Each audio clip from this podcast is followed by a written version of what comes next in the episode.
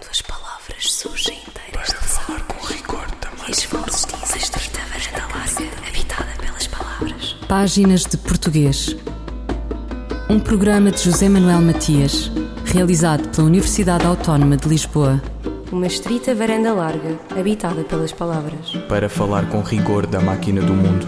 Quando as palavras surgem inteiras das águas e as vozes dizem os nomes na casa da língua. A língua portuguesa é uma língua pluricêntrica e, como se sabe, está presente em todo o planeta. Nos países da comunidade de países de língua portuguesa, o português é aprendido praticamente desde o berço por milhões de pessoas.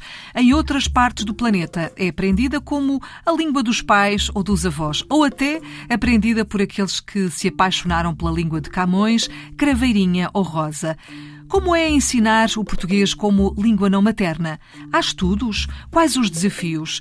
Páginas de Português conversa com Cristina Martins, professora associada do Centro de Estudos de Linguística Geral e Aplicada, CELGA ILTEC, no Departamento de Línguas, Literaturas e Culturas da Faculdade de Letras da Universidade de Coimbra. O ensino da língua materna pressupõe que o aprendente já domine na, na forma oral uh, essa língua não é? Portanto, quando é escolarizado uh, na sua língua materna, uh, a escolarização incide, entre outros, uh, entre outros aspectos, ou incide sobre o ensino da escrita, dessa variedade que já é conhecida e dominada no, do ponto de vista oral, não é? Ou meu, pelo menos algumas das, das, das, das estruturas básicas da língua já são dominadas na perspectiva da oralidade. Uh, no, no ensino de uma língua não materna é muito frequente que a exposição aos registros orais e aos registros escritos se dê em simultâneo. E, portanto, é uma diferença já muito significativa entre uma situação e outra. E para se ensinar português como língua não materna, é necessário, primeiramente, conhecer o perfil dos alunos.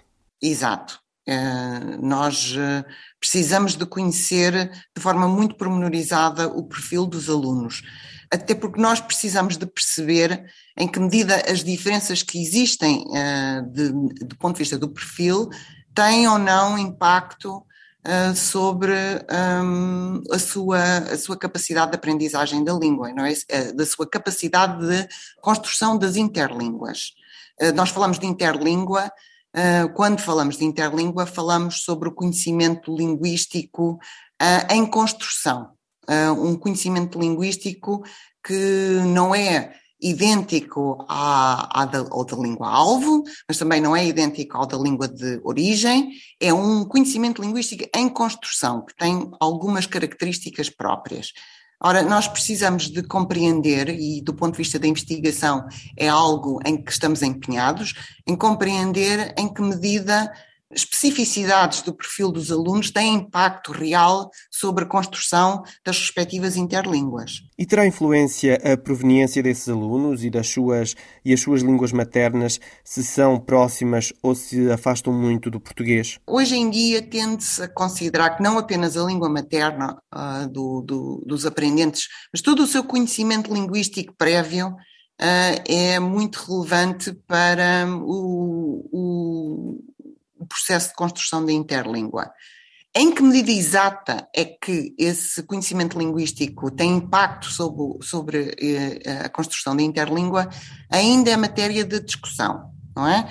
Porque nós temos vindo a observar um, também bastantes semelhanças uh, nos aprendentes uh, e na, nos, nos respectivas interlínguas um, que são, parecem ser independentes desse conhecimento linguístico prévio. Portanto, haverá um papel para esse conhecimento linguístico prévio, certamente, mas também há um conjunto de comportamentos que parecem ser transversais aos diferentes aprendentes, independentemente desse conhecimento linguístico prévio. Como por exemplo? Nós temos conhecimento de que há uma determinada sequência de estruturas que, ou melhor, na construção da interlíngua há uma sequência expectável de estruturas, eh, de aprendizagens, não é? E essa sequência parece ser independente das respectivas, eh, das respectivas línguas maternas ou do conhecimento linguístico prévio dos aprendentes. O que pode acontecer é que um, um, um, conhecimento, o conhecimento de línguas próximas da língua-alvo, da aprendizagem, podem ajudar um, no, do ponto de vista, por exemplo, do ritmo da aprendizagem, mas não interferem, tanto quanto sabemos, na sequência das aprendizagens. Um, pronto, nós temos um conjunto de, de, de, O aprendente é confrontado com uma tarefa que é uh, adquirir a língua-alvo. E nessa língua-alvo existem um conjunto de estruturas diferentes, certo? Uh, agora, a sequência uh, com que essas aprendizagens ocorrem não é, tende a ser, tanto quanto sabemos, universal, tende a ser semelhante muito semelhante em diferentes uh, aprendentes, independentemente da sua língua materna, não é? Uh, isto é, por exemplo, tendencialmente os aprendentes, quando iniciam o seu processo de aprendizagem, tenderão uh, a marcar relações temporais por recurso a advérbios. e não por recurso a, a, a, a verbos flexionados, por exemplo. Uh, e isto tende a ser uma, um comportamento comum aos aprendentes. Portanto, primeiro advérbios de tempo e só depois é que se consolida de forma, enfim, consistente a flexão verbal que está associada à marcação de valores temporais. E isto parece ser assim, independentemente do, da língua materna dos aprendentes. Ou seja, as abordagens pedagógicas uh, serão semelhantes. Exatamente, porque interessa-nos, enquanto professores de português de língua não materna, compreender exatamente aquilo que vai ser comum aos, a, a todos os elementos de uma turma heterogénea, não é? Aquilo que podemos esperar, que as dificuldades que podemos esperar e que eh, em todos e que serão independentes dos seus, dos seus respectivos perfis mas interessa-nos também perceber aquilo que nos respectivos perfis poderá ter impacto uh, no processo de aprendizagem. Portanto, estamos aqui numa situação em que precisamos de investigar com mais detalhe um, quer a influência dessas variáveis, dessa variável, uh, uh, que é o conhecimento linguístico prévio, quer a influência daquilo que parece ser um programa comum que tem por, por nome técnico um built-in syllabus, não é? Um, um, uma, uma sequência uh, normal e expectável de, de estruturas que uh, vão sendo adquiridas independentemente de outras, outros fatores que, que, tenham a ver com o perfil do aprendente. Cristina Martins, professora associada do CELGA ILTEC, Departamento de Línguas, Literaturas e Culturas da Faculdade de Letras da Universidade de Coimbra, sobre o ensino do português como língua não materna. Fulgurações do nosso idioma um apontamento da professora portuguesa Carla Marques. A crónica desta semana é dedicada à palavra Páscoa. Entre a origem e os significados originais, buscam-se novos significados que a palavra bem poderia albergar nestes tempos conturbados de guerra e sofrimento. Páscoa designa a festa anual dos cristãos, associada à ressurreição de Cristo. A palavra chegou ao português por via do termo latino Pacha, cruzado com Páscoa, que significa pastagem, alimento, o que se poderá associar ao fim do jejum associado ao período da Quaresma. Este termo terá, por seu turno, tido origem no hebreu passash, que significa passagem e que se relacionará com a festa da libertação, a Páscoa judaica, que celebra o êxodo dos hebreus da escravidão a que eram submetidos no Egito. Esta Páscoa, que é tanto alimento como passagem e que salvou tantos homens, poderia ganhar, neste ano de 2022, novos significados. A humanidade precisa de recuperar o respeito pelo outro, a capacidade de amar o próximo para se salvar uma vez mais que a palavra Páscoa possa abrir as suas significações para alargar o seu âmbito, porque cada vez mais precisamos de encontrar a passagem neste mar de guerra e destruição.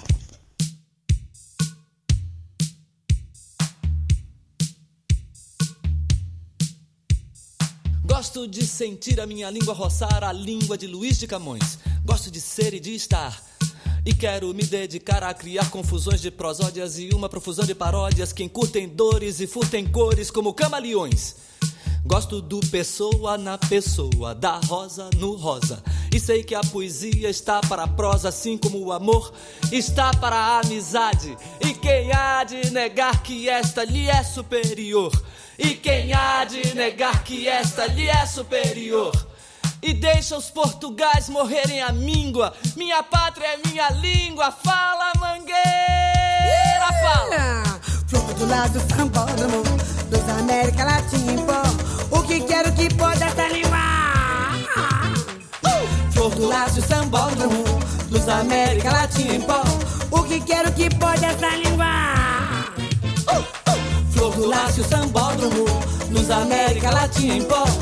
Que quero que pode essa língua?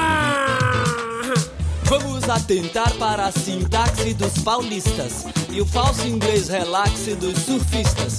Sejamos imperialistas, cadê? Sejamos imperialistas. Vamos na veluda dicção tchum-tchum de Carmen Miranda. E que o Chico Buarque de Holanda nos resgate checkmate. Explique-nos, Luanda. Ouçamos com atenção os deles e os delas da TV Globo. Sejamos o lobo do lobo do homem. Lobo do lobo do lobo do homem. Adoro nomes. Nomes em an de coisas como ran e imã, imã, imã, imã, Nomes de nomes. Como Scarlet Moon de Chevalier. Glauco Matoso, e Arrigo Barnabé e Maria da Fé, e Arrigo Barnabé. Uh! Flor do Lácio Sambódromo, Luz América Latina em pó. O que quero que pode essa língua? Flor do Lácio Sambódromo, Luz América Latina em pó. O que quero que pode essa língua? Do Sambódromo, Luz América Latina. O que quero que pode essa língua? Incrível! É melhor fazer uma canção. Está provado que só é possível filosofar em alemão. Se você tem uma ideia incrível, é melhor fazer uma canção. Está provado que só é possível filosofar em alemão. Blitz quer dizer corisco, Hollywood quer dizer Azevedo. E o recôncavo, e o recôncavo, e o recôncavo, meu medo. A língua é minha pátria, e eu não tenho pátria, tenho mátria e quero frátria. A língua é minha pátria, e eu não tenho pátria, tenho mátria e quero frátria. A língua é minha pátria, e eu não tenho pátria, tenho mátria e quero frátria. Poesia concreta, prosa caótica, ótica futura, samba rap, banana. Será que ele está no pão de açúcar? Tá crowd, bro, você e tu, lhe amo. Quer que eu te faça, nego? Patrulheiro!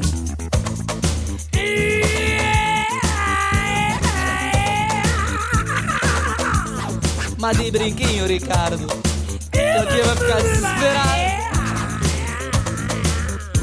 Ó, Tavinho, põe esta camisola para dentro, assim mais parece um espantado. In Mozambique.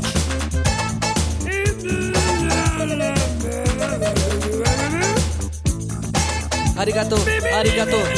Nós tanto falamos como quem inveja negros que sofrem horrores no gueto do Harlem. Livros, discos, vídeos à mancheia e deixa que digam, que pensem. Ainda sobre o ensino do português como língua não materna, será que os desafios são os mesmos em todos os países da comunidade de países de língua portuguesa? Os investigadores estabelecem pontes entre si? A conversa com a professora Cristina Martins. O que nós defendemos é que nós temos que conhecer, no caso do português, língua não, do caso do português como língua não materna, nós precisamos de descrever esse built-in syllabus, precisamos de descrever esse programa interno, não é? Essa hum, sequência uh, expectável de uh, estruturas no processo de construção da interlíngua. E para esse efeito, estamos uh, uh, aqui na, no CELGA ILTEC, o, o, centro de investigação ao qual eu pertenço, estamos a desenvolver justamente um, um, um projeto de investigação que tem por objetivo fazer uma revisão muito exaustiva da literatura existente sobre cada uma das estruturas que se têm revelado críticas para aprendentes de português língua não materna. Portanto, estamos a fazer uma revisão exaustiva da literatura, dos estudos existentes sobre cada uma destas estruturas, primeiro para uh, verificar uh, e determinar o que já sabemos, não é? Mas também para determinar o que ainda não sabemos e que precisaríamos de saber. E, portanto, interessa-nos também identificar uh, lacunas descritivas e, e repare, lacunas descritivas na perspectiva dos interesses de quem ensina. Porque, como nós precisamos, professores, de conhecer esse, esse programa interno, uh, é importante que façamos o, o, a recolha da informação que nos permita um, mapear não é? Uh, essa sequência uh, tão promenorizadamente quanto possível e, e, e, depois perceber então o, o, que é que ainda não sabemos, que, que, perfis ainda não foram, não foram estudados, que perfis de aprendentes ainda não, não conhecemos, uh, não temos dados de, de muitos tipos de perfis, temos bastantes dados de alguns, uh, e portanto é, é preciso fazer esse ponto da situação, no fundo é preciso fazer esse ponto da situação. E depois é preciso traduzir uh, esse, esse conhecimento, uh, levá-lo, traduzi-lo, uh, interpretá-lo, para poder levá-lo a quem mais pode beneficiar desse conhecimento, que são os professores, não é? E, portanto, nós precisamos de intérpretes da investigação que se vai fazendo no âmbito da aquisição de português língua não materna, precisamos de, de, de quem uh, consiga depois transpor uh, a informação de uma forma que seja inteligível e acessível a quem ensina esta língua como língua não materna. E quando é que podemos chegar a esse ponto? Este é um, é um bocadinho um trabalho inacabado, porque a investigação sobre a aquisição de português de língua não materna prossegue, portanto, saem muitos estudos, têm saído muitos estudos sobre diferentes tipos de estruturas, mas nós vamos, um, vamos acompanhando, não é? E, e, estamos também a publicar a própria, os, nossos, os resultados das nossas próprias pesquisas nesse âmbito e, e, enfim, não tenho, não tenho uma previsão temporal, uh, mas já sabemos, uh, eu próprio já publiquei dois estudos, um sobre proposições e outro sobre género uh, gramatical, nos, já nos dão algumas indicações sobre aspectos que podem ter interesse para o ensino e que podem ser considerados por uh, professores de português de língua não materna na construção de materiais e na, nas decisões relativamente a, a, a, quando ensinar o quê, não é? Em que fase do processo se deve ensinar o quê. E esta questão do ensino da língua portuguesa como língua não materna é uma questão transversal a todas as variedades do português, ou seja, as conclusões desses estudos irão aplicar-se um pouco a todo o português, independentemente do local onde ele é ensinado? Sim, isso é uma, uma pergunta muito interessante. Repare que uh, o português é falado como língua materna fundamentalmente em dois países, em Portugal e no Brasil, não é? E nos outros países em que tem estatuto oficial é maioritariamente falado como língua segunda que também é uma forma de instanciação do, do, de, de língua não materna, não é? Ou pode ser. E é muito interessante verificar uh, que algumas das características que nós encontramos em aprendentes do português como língua não materna enquanto língua estrangeira, não é? Algumas dessas características nós vamos reencontrá-las em variedades não nativas do português que se falam em países em que o português tem língua oficial, mas em que não é língua materna da generalidade dos, dos habitantes. Não todas essas características, mas algumas características são de facto comuns. E essa também é uma matéria muito interessante para a investigação. E há coordenação com investigadores de outros países, como o Brasil, por exemplo? Uh, para já, este é um projeto que incide sobre uh, o português europeu como língua-alvo de aprendizagem. Para já estamos nesta fase uh, e ainda não, ainda não estabelecemos essas, essas pontes, não. Mas é de facto uma, um caminho, um caminho necessário e, e, e, e provavelmente uh, iremos percorrê-lo, sim. Cristina Martins, professora associada do CELGA ILTEC, Departamento de Línguas, Literaturas e Culturas da Faculdade de Letras da Universidade de Coimbra, sobre o ensino do português como língua não materna. Qual a pronúncia correta? Intoxicação ou intoxicação? A resposta de Sandra Duarte Tavares. A pronúncia correta é intoxicação. A consoante X da palavra intoxicação articula-se que se, uma vez que na sua origem está o adjetivo tóxico. Este adjetivo provém do grego tóxicos, pronunciado originalmente com o som que se. Assim, todas as palavras da família de tóxico pronunciam-se que se, por exemplo, toxicidade, toxina, intoxicar, toxicodependente. Como surgiram as primeiras gramáticas? Sandra Duarte Tavares. As primeiras gramáticas surgiram na Índia Antiga, no primeiro milénio antes de Cristo, e foram escritas por gramáticos hindus. O gramático hindu mais conhecido foi Panini, que viveu no século V a.C. A língua falada na Índia era o sânscrito, que é considerada a língua mais antiga da família indo-europeia e era considerada uma língua sagrada. Sânscrito significa perfeito e por essa razão não podia sofrer qualquer alteração de pronúncia ao ser utilizada nos rituais religiosos. É assim, em consequência de uma preocupação religiosa, que as descrições desta língua vão surgir. A descrição dos sons, a representação das sílabas, as regras ou definições com que esses gramáticos hindus explicam a construção das frases ou dos nomes compostos mostram um conhecimento profundo do funcionamento do sânscrito. E esta preocupação com a preservação da pureza da língua, ou seja, com as consequências da mudança linguística, irá sendo retomada ao longo dos séculos e persiste ainda nas chamadas gramáticas normativas, como, por exemplo, as gramáticas escolares destinadas ao ensino da língua. Sandra Duarte Tavares, linguista. Qual a frase correta do ponto de vista sintático, do ponto de vista gramatical? ela chegou antes de o João sair ou ela chegou antes do João sair? A frase correta é ela chegou antes de o João sair.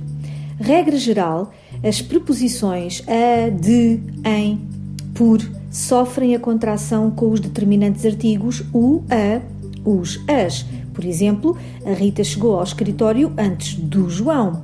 O diretor elogiou o funcionário pelo seu trabalho. Porém, quando temos um verbo no modo infinitivo, essa contração deixa de ser legítima, uma vez que o determinante faz parte do sujeito da oração infinitiva. Assim, devemos dizer que a Rita chegou ao escritório antes de o João chegar, o diretor elogiou o funcionário por o seu trabalho ser original. Assim, a frase correta é: Ela saiu antes de o João chegar. Sandra Duarte Tavares, linguista. Eu, El Rei, faço saber aos que este alvará virem que hei por bem me apraz dar licença a Luís de Camões para que possa fazer imprimir nesta cidade de Lisboa uma obra em octava rima chamada Os Lusíadas. Estante Maior, em colaboração com o Plano Nacional de Leitura. Aula de Português, de Carlos Drummond de Andrade. A linguagem na ponta da língua tão fácil de falar e de entender. A linguagem na superfície estrelada de letras. Sabe lá o que ela quer dizer. Professor Carlos Góis, ele é quem sabe e vai desmatando o Amazonas de minha ignorância. Figuras de gramática, equipáticas, atropelam-me, aturdem-me, sequestram-me já esqueci a língua em que comia, em que pedia para ir lá fora, em que levava e dava pontapé. A língua. Breve língua entrecortada do namoro com a prima. O português são dois. O outro, mistério. Aula de Português, um poema de Carlos Drummond de Andrade, na voz da atriz Maria Henrique, extraído da coletânea Poesia Completa. Ouviram páginas de português, as despedidas de Filomena Crespo, José Manuel Matias, Luís Carlos Patraquim, Miguel Roque Dias e Miguel van der Kellen. Quando as palavras surgem inteiras de falar com rigor também. E varanda larga, habitada pelas palavras. Páginas de português. Um programa de José Manuel Matias, realizado pela Universidade Autónoma de Lisboa. Uma estrita varanda larga, habitada pelas palavras. Para falar com rigor da máquina do mundo. Quando as palavras surgem inteiras das águas e as vozes dizem os nomes na casa da língua.